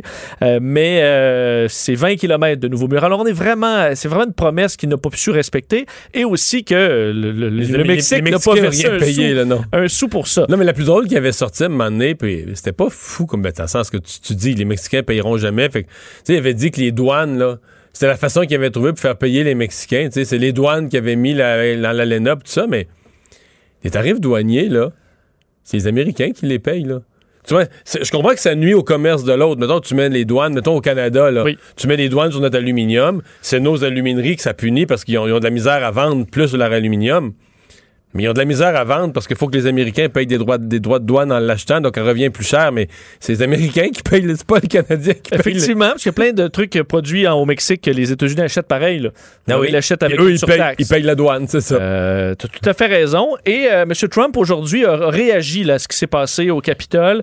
Euh, J'ai deux extraits pour, pour vous. Le premier qui est un petit peu plus tôt aujourd'hui, avant de décoller pour euh, le Texas, où il a jugé la procédure de destitution contre lui, la deuxième, totalement ridicule, disant que ça causerait une immense colère à travers les États-Unis. Un des mots, encore une fois, assez violent, euh, Donald Trump, si on peut dire, et a dénoncé, entre autres, Nancy Pelosi. On peut écouter un extrait. It's been analyzed, and people thought that what I said was totally appropriate.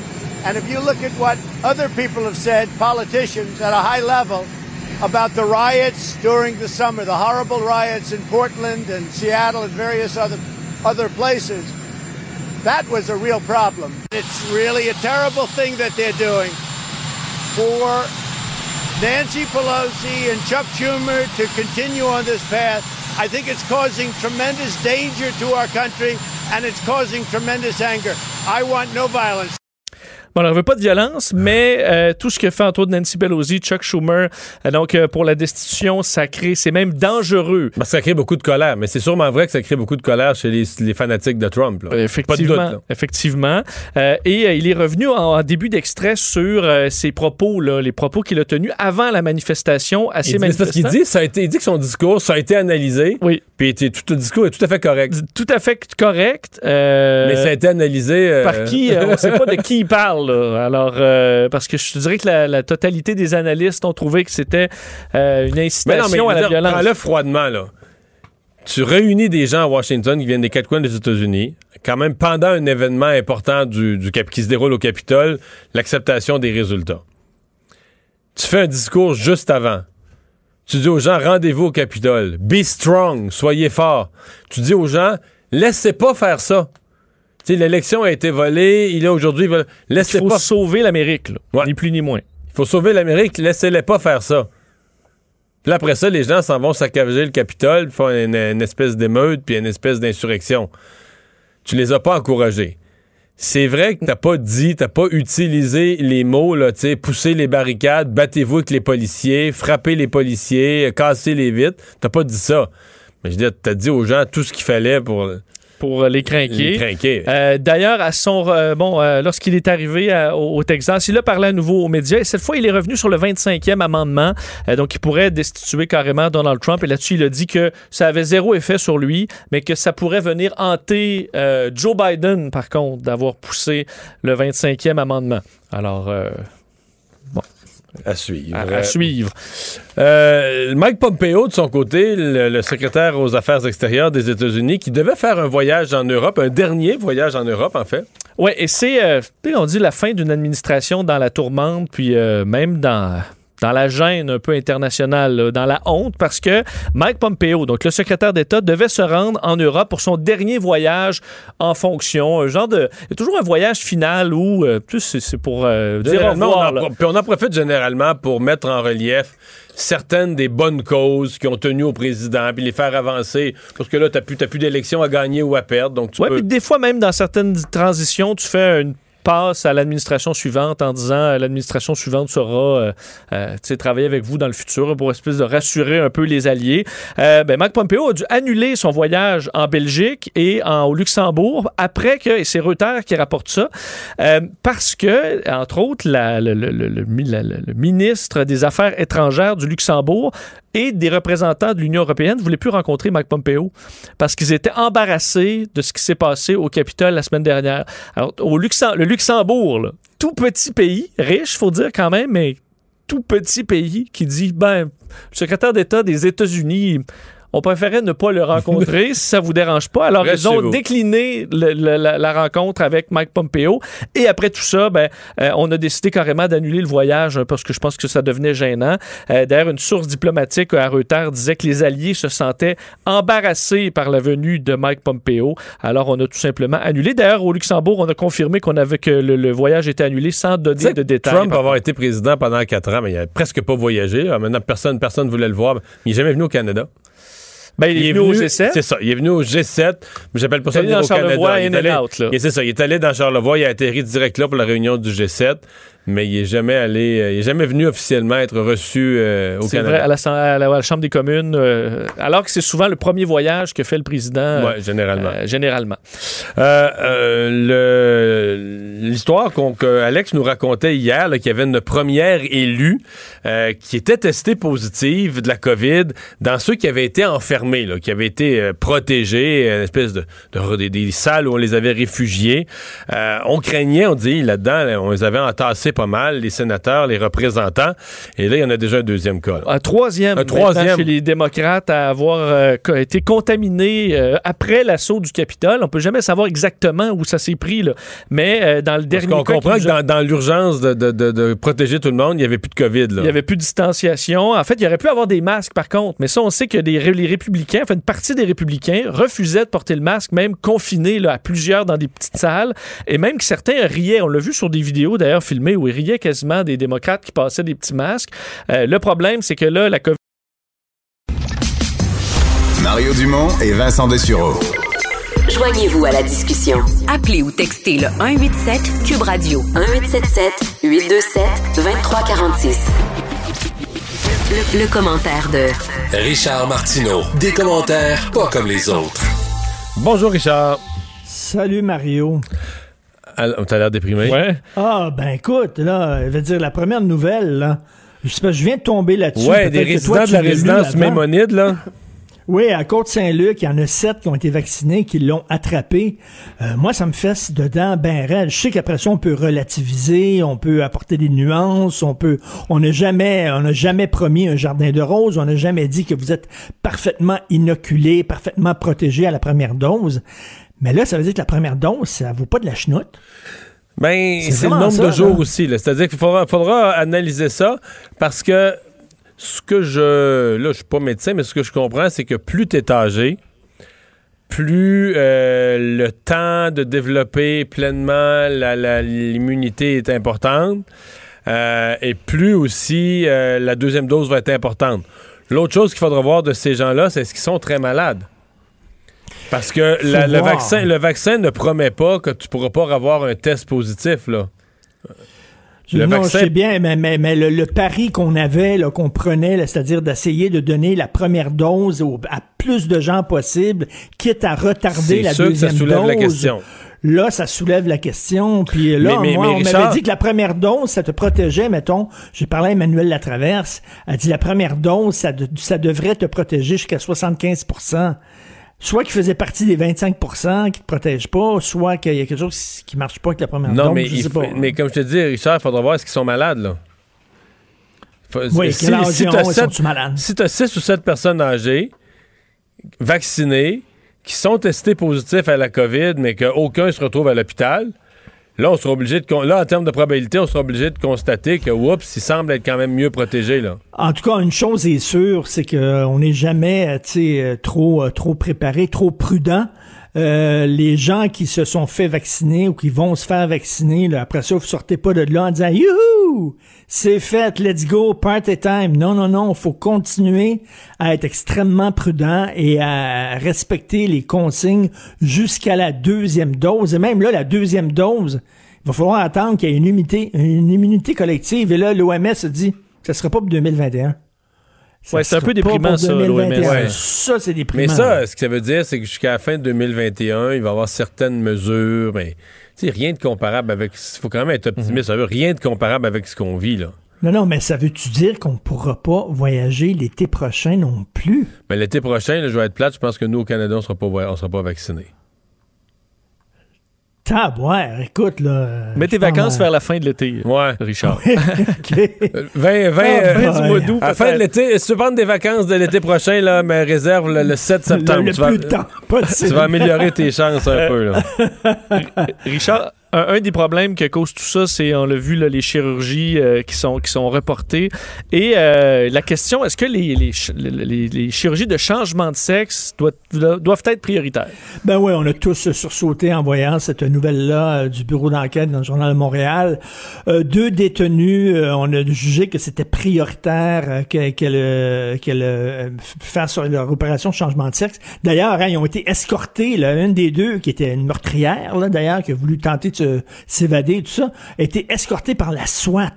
Tu sais, la SWAT, ça, c'est l'équipe de choc, là, qui, euh, quand il y a des prises d'otages, tu les vois, ils sont sur le toit des immeubles, puis là, ils descendent avec un fil, boum, boum, boum, boum, armés, puis tout ça. C'est comme les Navy SEALs, la SWAT. Mais là, la SWAT, ça sert à ça, c'est-à-dire à accompagner des détenus pour un changement de sexe, alors que des gens qui sont, euh, on l'a vu, il y avait une dame qui avait un cancer, elle attendait pour euh, se faire enlever une tumeur cancéreuse avant Noël. Elle, c'était son cadeau de Noël. Elle avait très très hâte. On lui a dit non, ça va être finalement en janvier. Quand t'as le cancer, c'est pas évident.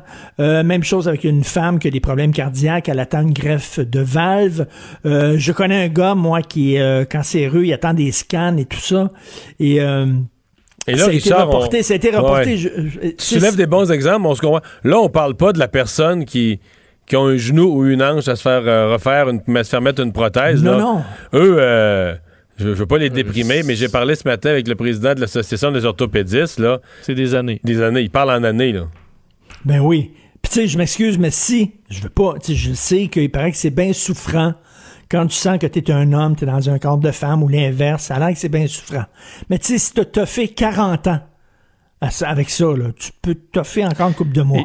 Et c'est Tu des chirurgies où il peut avoir des... dans le mauvais sexe. Il peut avoir des complications aussi, puis là, tu engorges encore plus le système. Là.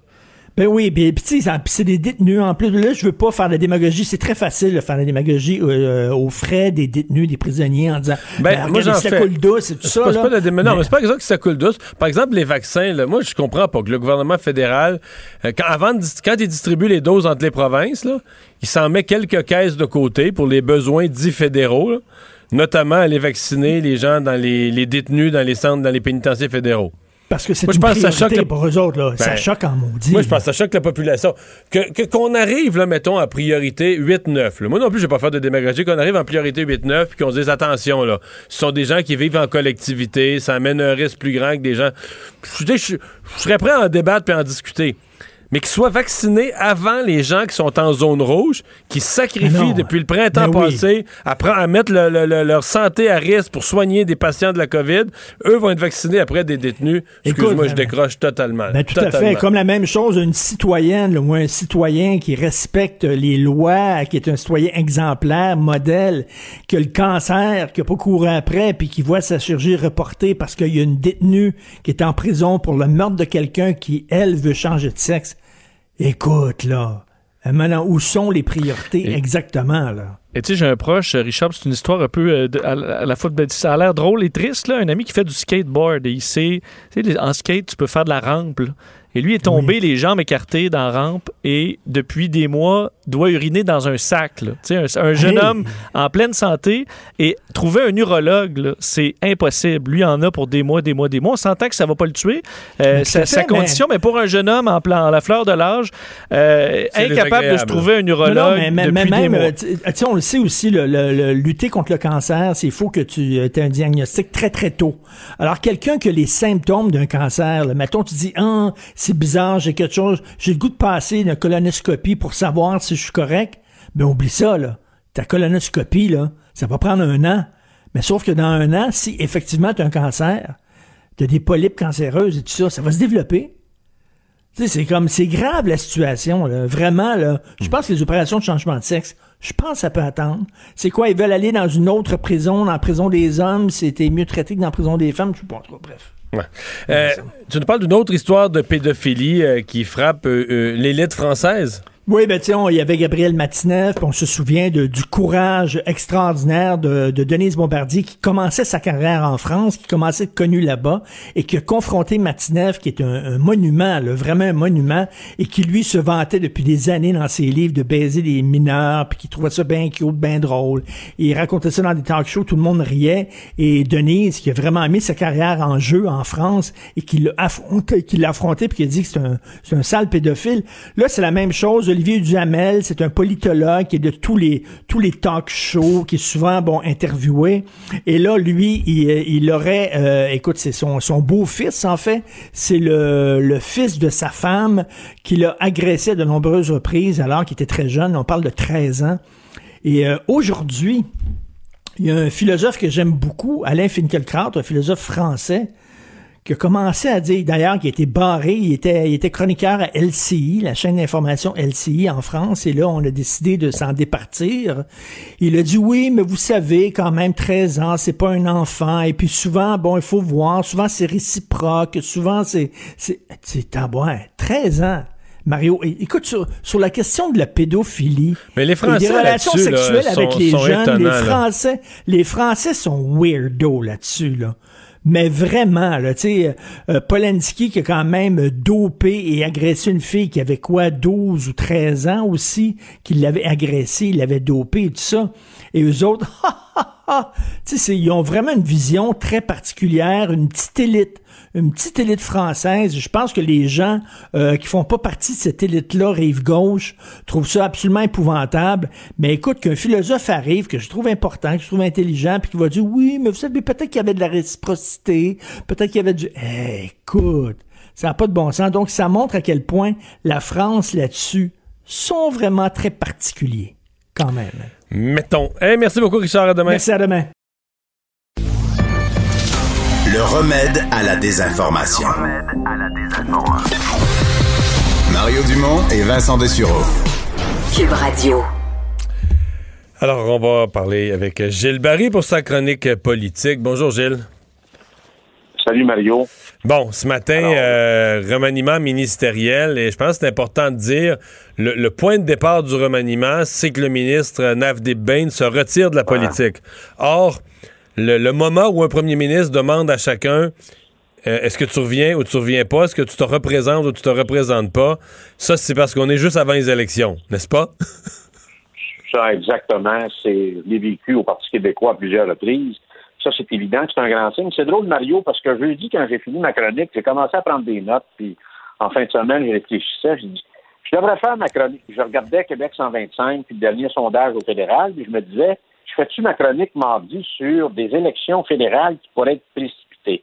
Alors, un matin, quand j'ai vu le journal de Montréal, c'était clair que c'était clair pour moi que je devais euh, faire ma chronique là-dessus. Et pourquoi Champagne? Parce que pour moi, c'est le ministre libéral le plus sympathique au Québec.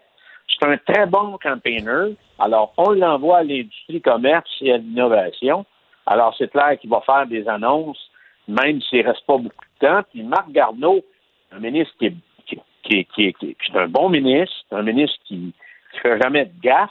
Alors lui, il va prendre la voie des airs qu'il connaît bien comme ministre des Affaires étrangères et bien naturellement qui ne se représente pas. Et moi, Mario, ce que je pense qui va arriver très rapidement, là, euh, Mme Ferland, on ne la voit pas beaucoup, est en train de préparer un budget et très rapidement, je pense qu'en février ou d'ici 15 jours ou plus tard, ça va être plus clair. Le gouvernement fédéral va déposer un budget. Ça va être un budget à la fois, Mario, qui est provocateur, qui est très dépensier. C'est pas difficile pour les libéraux fédéraux, peut-être même forts, mais avec beaucoup de mesures populaires, et va obliger les partis d'opposition. L'objectif du budget, là, c'est de provoquer les partis d'opposition pour qu'ils votent contre, y compris son chien de poche, son caniche en chef qui s'appelle le NPD. Alors, les libéraux, dans le fond, avec ce budget, ont un objectif. De déclencher, de, forcer le déclenchement de l'élection. Exact. Donc, toi, tu dis, on pourrait, on pourrait se retrouver en élection. Les gens qui voient ça le printemps, mais qui voient ça au mois de mai, là, euh, c'est peut-être plus au mois de mars. Puis je vais te dire pourquoi. Il y a deux raisons. La première raison, Mario, qui est la plus importante, qui doit conditionner un déclenchement des élections, c'est d'être sûr de la gagner, puis de la gagner majoritaire. Alors, tu as toujours une ambition, puis un objectif de dire, ben, si je déclenche, je vais être majoritaire. Alors, c'est pour ça qu'il doit y aller tout de suite. Le dernier sondage, qui était quand même assez exhaustif, démontre qu'il pourrait définitivement prendre euh, les adversaires de cours et euh, il pourrait être élu majoritairement. La deuxième raison, Mario, et je fais du pouce avec notre discussion de jeudi passé, c'est si attend en juin, moi, je pense qu'ils vont se retrouver les fesses à l'air parce que plus ça va aller, plus ça va être négatif pour la position canadienne vis-à-vis l'obtention des doses et la course au vaccin. Alors, si tu te retrouves en juin, juillet, Mario, là, et là, on va, être, on va en savoir un peu plus où en est la planète avec l'obtention des doses et le pourcentage de, de leur population vaccinée. Et là, c'est un grand risque pour le Canada tu l'as bien dit tantôt à Richard Martineau, et tu as, pissé sur la parade, comme dit souvent ma femme, mais avec raison. Il n'y aura pas de vacances pour les Québécois cet été. Là, on ne pense pas de revenir à la normale au mois de juillet pour au mois d'août. Alors, si on se retrouve avec le pays, si le gouvernement Trudeau se retrouve avec un 40% de la population vaccinée en juin, il est dans le trouble, Mario. C'est pas le temps de déclencher des élections. Mais, Alors mais là, plus largement, mais je suis très d'accord avec toi, mais je l'élargis encore.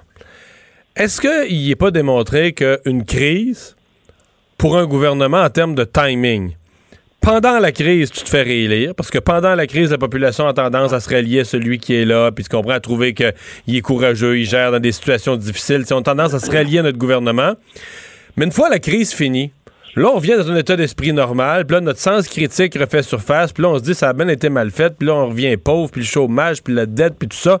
Et les lendemains de crise, pense à des récessions, par exemple, les lendemains de crise, dans l'année après une récession, sur Terre, sur la planète Terre, y en a-tu une rafale de gouvernement puis de chefs de gouvernement qui mangent des volets électorales, même si c'était pas de leur faute, puis même si la récession était mondiale, là, les gens se défoulent, euh, ils ont perdu leur emploi, là, leur situation financière s'est détériorée, puis il faut qu'il y en ait un qui passe au bat, puis c'est l'élu qui est en place. Donc M. Trudeau doit savoir ça, et il doit aimer, il doit bien mieux passer en élection en crise que tout de suite après.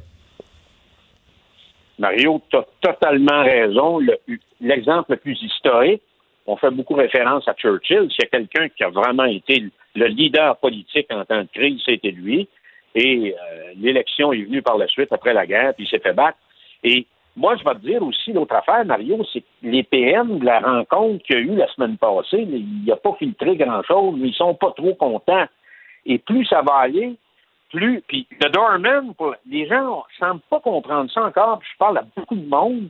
J'ai dit, écoutez, pourquoi le gars n'achète pas des doses? Ils ne peuvent pas en acheter des Non, doses. non. La loi fédérale fait en sorte qu'il y a un doorman au pays qui s'appelle Justin Trudeau. Fait que tantôt, tu l'as dit, il peut se garder des doses pour ses prisons, pour son monde, pour son champ de juridiction, puis ensuite, il envoie ça aux provinces. Alors, les premiers ministres vont avoir une sacrée pression de leur population et eux vont mettre beaucoup de pression sur le gouvernement fédéral. Et plus on va aller dans l'année, plus la pression va être effrayante, ça va être difficile à supporter. Donc, pour moi, le mois de mai, le mois de juin, le mois de juillet, ça ne sera pas le temps de déclencher une élection. Alors là, il y a une fenêtre, et je pense que ce matin, ce remaniement, ce petit remaniement, j'avais déjà expliqué ça cet été, comment le léger peut nous amener au lourd. Alors moi, je pense qu'on a là la pointe de l'iceberg, et je pense que quelque part dans les prochaines semaines, le gouvernement fédéral va déposer un budget et va tout faire pour que les partis de l'opposition votent contre et va déclencher une élection. Ça, j'en suis convaincu. Ouais. Euh, qu'il. euh, ben, D'abord, euh, question est-ce que euh, si t'es le chef conservateur, là, t'es Erin O'Toole, tu sais tout ça, puis tu vois tout ça, tu fais quoi? Ben, je pense qu'il y, a- il y a toujours un risque d'une campagne électorale, Mario. Il n'y a jamais rien de garanti. Même si tu as des sondages, tu ci, puis tout ça. Parce que des fois, il peut y avoir une, tangente dans l'élection que tu n'as pas vu venir, l'effet du signe noir qui arrive de je sais pas où, personne n'a vu ça venir, ça peut déraper. En période, mais naturellement, actuellement, euh, je pense qu'avec ce que tu as expliqué en période de crise, il y a une historique qui fait en sorte que les gens euh, ont tendance à refaire confiance à leur gouvernement. L'autre affaire est qu'il va y avoir d'autres dossiers euh, qui peuvent arriver sur, sur euh, le plancher durant la, campagne électorale, c'est sûr, mais actuellement, il y a tellement, il y a tellement une obsession sur cette pandémie, sur le combat du virus et la course au vaccin. Alors, et, j'ai trouvé assez curieux aujourd'hui, d'ailleurs, que Trudeau s'est fait aller sur. euh, on a annoncé que là, il mettait la main sur 20 millions de doses. C'est pas pour quand, parce qu'on on revient toujours dans ta doctrine de ta piscine, l'histoire que tu racontes. Tu veux une piscine? Oui, oui, j'en ai une, mais je vais te la, je la poser au mois de novembre ou peut-être en début décembre. Alors, les vaccins et les doses, c'est la même chose. On peut en avoir, mais ça peut être au mois de novembre ou au mois de décembre. euh, Mais là, les, les 20 000 d'aujourd'hui seraient répartis quelque part euh, dans le dans le- le- le printemps. Donc, ça, mettons, au Québec, le rapporté au Québec, ça semble nous garantir que pour, mettons, pour la, la fête nationale, là, euh, toutes les personnes de 65 ans et plus seraient vaccinées, ce qui est quand même pas pire d'un côté pour eux. Mais en même temps, on se dit, on se dit, ça, ça veut dire que l'ensemble de la population, toi puis moi puis les autres, le, le 18-65 ans, euh, ben, ils pourront pas voyager l'été prochain. On, sera- on- on va être en train d'être vaccinés progressivement, mais on sera pas vaccinés. On Et Mario, toi qui regardes ça à tous les jours, 7 jours par semaine depuis le début de la pandémie, tout ce qu'on a prévu dans la pandé- pandémie est jamais arrivé. Sauf le problème lui-même qui le virus a toujours été plus fort que nos plans, que nos euh, que nos prospections. Euh, alors, c'est encore la même chose. Regarde ce qui vient de se passer dans un foyer euh, dans l'ouest de Montréal. Ils ont été vaccinés.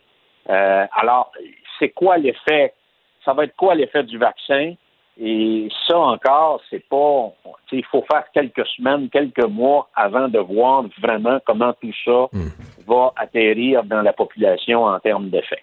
Alors, pour moi, il y a une élection euh, fédérale ce printemps et euh, probablement plus tôt qu'on pense. Peut-être plus tôt que tard. On t'a- là. on t'a bien entendu. Hey, merci, Gilles. Salut, à Merci, bientôt. Mario. Bye bye.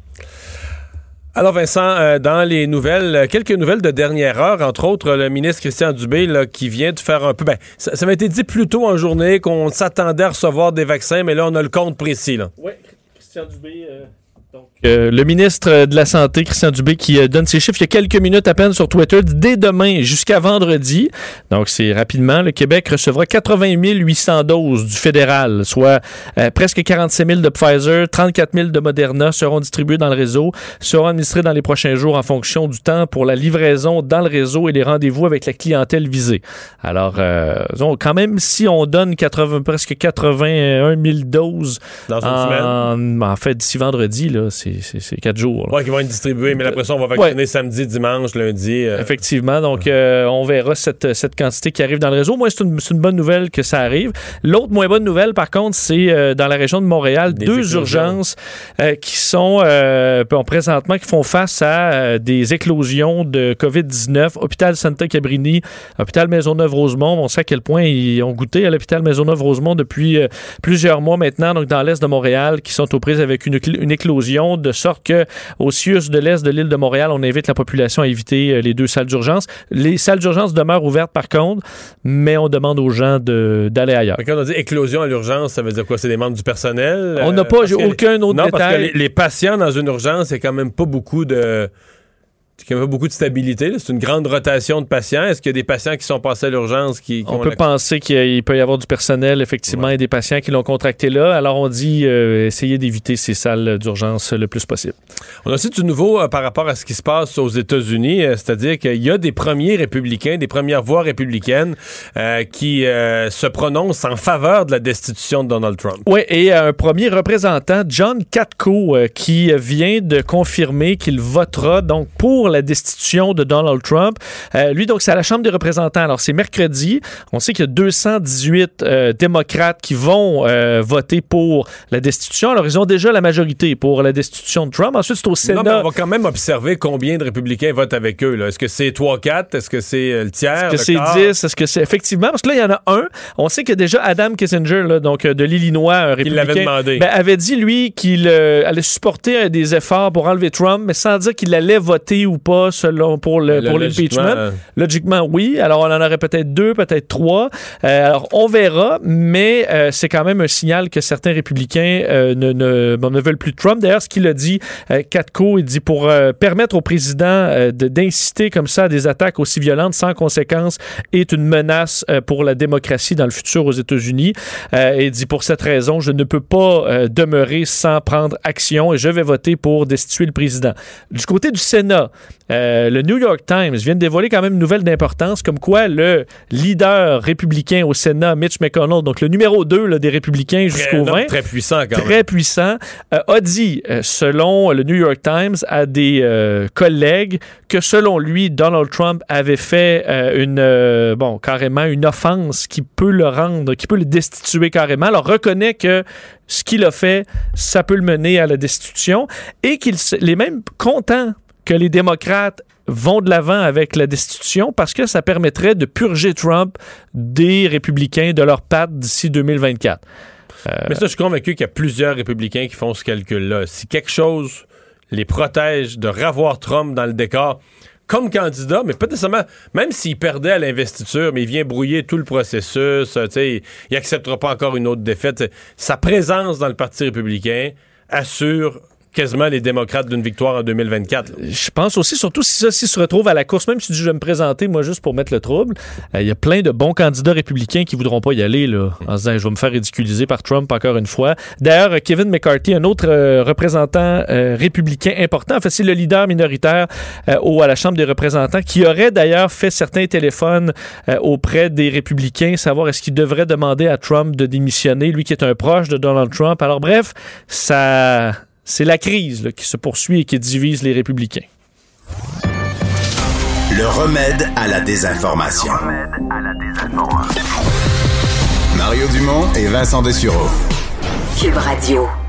C'est le moment de parler sport avec Jean-François Barry. Salut.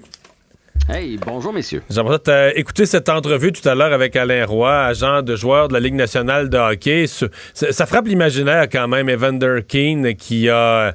C'est un gars qui avait quoi? Il avait un contrat de 25-30 millions puis qui fait faillite. là. 749. 749 749 millions, millions, imagine. Puis c'était pas son premier contrat, là. Hmm. Il fait faillite. Deux, de deux, deux, trois ans après, il déclare faillite. Ouais. En même temps, euh, c'était super intéressant votre entrevue. En même temps, euh, c'est pas rare, là. Ben, c'est pas rare. Ça, ça- ça nous est déjà arrivé de voir des gagnants à la loterie, euh, des millionnaires, des nouveaux millionnaires euh, faire faillite peu de temps après parce qu'il y a un manque d'éducation financière. C'est le cas pour les joueurs de hockey. Ils sont pris par la main à partir de l'âge de 14 ans. Puis euh, ils n'ont pas, ils ont pas à se gérer à partir de ce moment-là. Ça peut être l'entourage, comme c'est le cas pour lui. Ça peut être du mauvais entourage aussi. Là, tu sais, euh, ton ami, ton mononcle qui fait, euh, qui est euh, fiscaliste ou euh, qui, fait Conseiller en placement puis qui... Ouais. ouais. Te placer ça, un bon tuyau, là, ouais. J'ai un tuyau, moi, pour toi, exactement. Il y a aussi le sentiment, moi, j'ai entendu ça souvent. Là, Je connais chez- une compagnie minière là, qui ont eu un beau filon. Tu vas quadrupler ton Ah, argent. T'en plein ça. Euh, le sentiment d'in- de- la part des joueurs de hockey. Tu sais, ils sont jeunes, ils pensent que l'argent va, va rentrer comme ça pour tout le temps. Euh, moi, j'en ai entendu plein d'histoires, des gars qui ont quatre jours de congé, décident de se louer, euh, sonoliser un avion privé puis descendre à Vegas. C'est comme, il n'y a pas de limite, mais de l'argent, ça, ça se dépense. Un autre problème, lui faisait beaucoup d'argent, mais chez les joueurs de hockey, quelque chose qu'on entend souvent, c'est le gars qui en fait un peu moins, puis qui il veut suivre le groupe. Tu sais, tu passes à la route, puis Ben là, oui. les gars vont dans un restaurant. Mais ça, j'ai entendu raconter. Ils vont dans un restaurant, puis là, euh, commande des bouteilles de vin à 1000 pièces la bouteille, mais lui, il veut pas avoir l'air d'un cheap, il veut payer le vin à son Exact. tour. Mais lui, dans le fond, il gagne 800 000 par année. C'est beaucoup, mais t'as pas un moyen de payer. Une soirée là. à 22 000 euh, T'as pas moyen, Ben, c'est pas comme c'est pas, comme- pas comme celui qui fait 10 millions là, tu sais. Fait que, fait qu'il y a tout ça en même temps.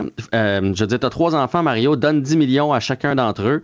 Il y en a un dans, dans, dans, dans 10 ans qui va l'avoir doublé, l'autre va avoir encore son 10, puis l'autre va l'avoir flobé là. Tu sais, c'est- non mais Tu veux pas que je donne des noms, là? mais tu comprends ce que je veux dire, tu sais. Un, il y a plusieurs joueurs de hockey qui sont moins riches qu'on le croit, mais qu'il y en ait un qui fasse faillite, je pense que ça arrive. On, on le voit dans le showbiz, là, des gars qui, ou des filles qui, euh, pendant un bout de temps, sont hot, puis là, c'est la grosse voiture, la grosse montre, les, les gros restos, puis à un moment donné, ça, ça fonctionne un peu moins bien. Fait que c'était fort intéressant. Mais dans le cas du Euh, hockey, ce qui est pire, c'est que c'est sûr que ça va fonctionner un peu moins bien. Je veux dire, et, bon, il y a Chris Chelios, Guardia, il y en a deux, Exact. trois rendus à... Puis Yaromir Yager, passé 40 ans, là. Mais pour la grande majorité, à partir de 30 quelques, les revenus baissent, là. Euh, Significativement. Des fois, Tu peux te blesser. tu peux te blesser, euh, ça peut finir abruptement. Ouais, mais tu sais, quand t'as un 21-22, tu penses pas à ça. Non, je ça. sais bien, je Exactement. sais Puis le bout très intéressant aussi, c'était sur Pierre-Luc Dubois. Puis on en avait jasé ensemble. Puis là, ça fait quelques histoires qui sortent comme ça. Puis je continue de penser que la convention, le fait que les joueurs aient pas voulu bouger dans la convention, ça aide ceux qui ont des contrats actuellement. Mais tous ceux qui Ça vont devoir condamne, renégocier cette année, puis dans les prochaines années, il y a euh, visiblement une drop dans les euh, salaires. Puis eux autres, eux autres vont payer pour ceux qui, ont, euh, qui touchent leur plein salaire cette année. François, euh, Jean-François, peut-être quelque chose que tu sais pas, là. Mais on va voir Ouais. du hockey demain. Hé, Colin, t'as pas idée à quel point je le sais. Euh, J'étais dans, mes Je vais t'avouer que moi, peu, euh, dans ma vie, là, ça fait vraiment plusieurs années que j'ai pas eu hâte. au- Parce que moi, je commençais à regarder le hockey. Après, à, dire, à partir, mettons, là, de ce temps-ci, un peu la fin là, de, du football, autour du Super Bowl, là, je commençais à regarder ça. Puis depuis quelques années, le Canadien était éliminé, rendu, était déjà éliminé à cette date-là.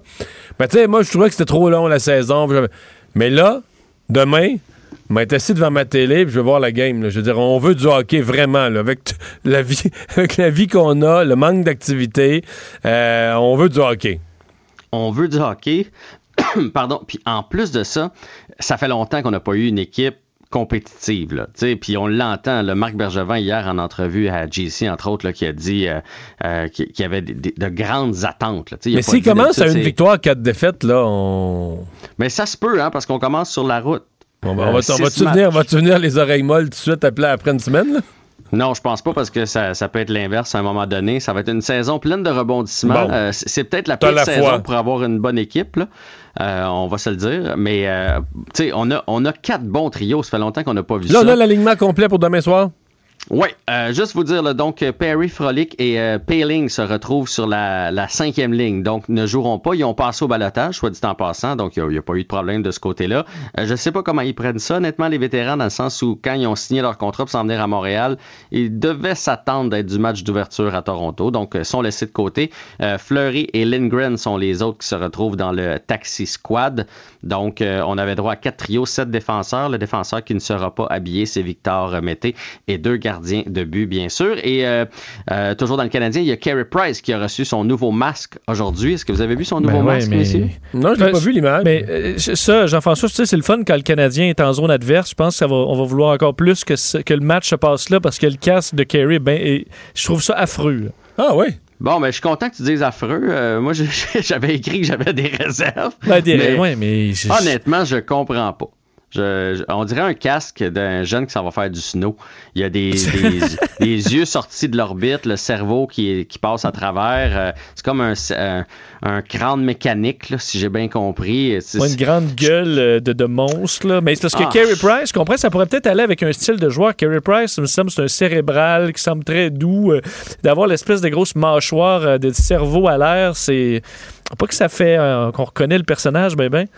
Non, tu sais, si, si j'ai une Harley, je dis pas, mais euh, en tant que gardien, gardien du Canadien, euh, je, je, je, je comprends pas, puis je, je trouve ça lettre. Fait que... C'est pas grave, là. C'est pas grave s'il arrête Non, les, mais les mains. c'est pas grave, mais, euh, Son ancien avec un peu de country, là. Puis c'est avec les, les Mais c'est pas, uniformes une du bonne année, Canadien. c'est pas une bonne année pour se chicaner sur le masque, là. Non, mais, mais c'est pas grave, là. On, souhaite qu'il arrête les rondelles. C'est juste ce que tu fais. Mais c'est quoi, c'est quoi le but? Il n'y a aucune référence au Canadien, aucune couleur du Canadien, là, le bleu, blanc, rouge, aucune référence, effectivement, à ses racines, là, country, etc. Fait que, je- peut-être qu'à un moment donné, il va nous l'expliquer et on va comprendre, là, mais pour l'instant, ça a l'air d'un jeune de troisième secondaire qui, qui dessinait dans sa classe pendant que le prof parlait. Puis il a fait un masque avec Ok, ça. je viens de le voir, là. Ouais. Est-ce que ça impressionne l'adversaire? On voit le cerveau. Ouais. Ah oui, on voit le cerveau.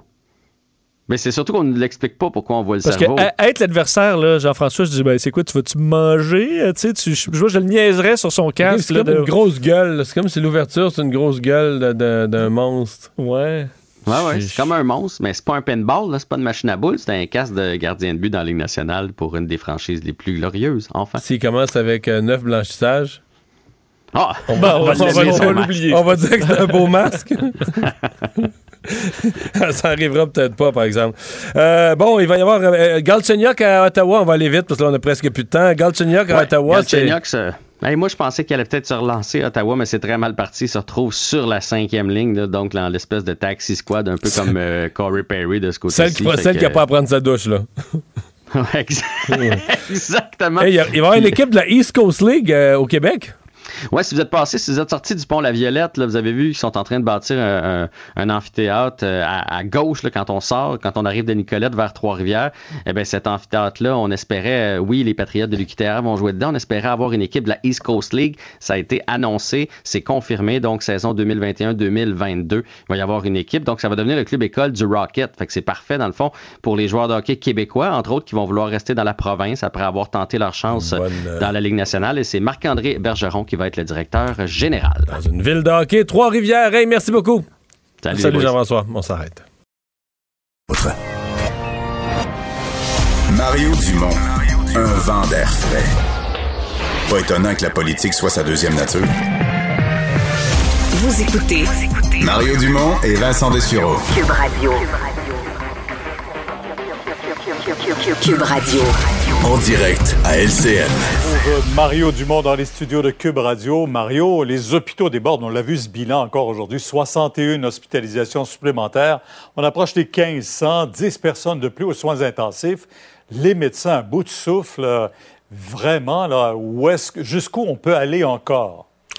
Oui, on sent que les élastiques commencent à être étirés pas mal. Ils commencent à avoir des conséquences. Remarquez que c'est semblable en Ontario. Si vous avez écouté le point de presse de Doug Ford aujourd'hui, on tient le même genre Mhm. de langage en Ontario concernant le système de santé là-bas. Je fais une parenthèse quand même pour dire, mais c'est quand même pas nouveau qu'on a de l'attente en chirurgie, etc. On a un système de santé avant qu'on nous parle de pandémie, puis avant que la COVID nous, nous, nous frappe. Là, euh, le système de santé, euh, c'était inégal. Il y a des mois où ça allait vraiment pas bien. Euh, l'attente de la chirurgie, bon, c'était peut-être un petit peu moins pire depuis une couple d'années, mais on est habitué quand même à des attentes longues. Mais là, ça devient comme hors catégorie. Je pense en orthopédie. bon, il y, a- comme deux aspects. Il y a les gens qui ont vraiment des choses inquiétantes, des cancers et autres. Pour ceux-là, euh, grève de rein. Pour ceux-là, on sursaute de penser qu'on en soit rendu à reporter des chirurgies ou à retarder des chirurgies comme des chirurgies comme ça. Mais là, quand je pense aux gens, par exemple, qui protègent du genou, protègent la hanche, on a beau dire c'est pas vital, là. Quand c'est toi, euh, c'est douloureux. Tu prends des antidouleurs. Les antidouleurs créent des dépendances. Toutes sortes de problèmes liés à ça. Plus la souffrance physique, plus l'incapable, l'incapacité de, bouger, de marcher, de se déplacer normalement, etc. Mais là, on compte, on parle en années pour ces gens-là. On parle d'un an à deux ans. Donc, euh, oui, je pense qu'il faut, euh, quand on dit, euh, je disais, avec l'annonce du couvre-feu, je disais, il faut vraiment que ça baisse le nombre de cas. Ben, c'est vraiment le cas. Là. Il faut que ça baisse pour, pour qu'on puisse, euh, dans le système de santé, d'abord éviter la, la catastrophe et deuxièmement, dans un délai raisonnable, reprendre le rythme des activités normales pour l'ensemble des, des- des chirurgies.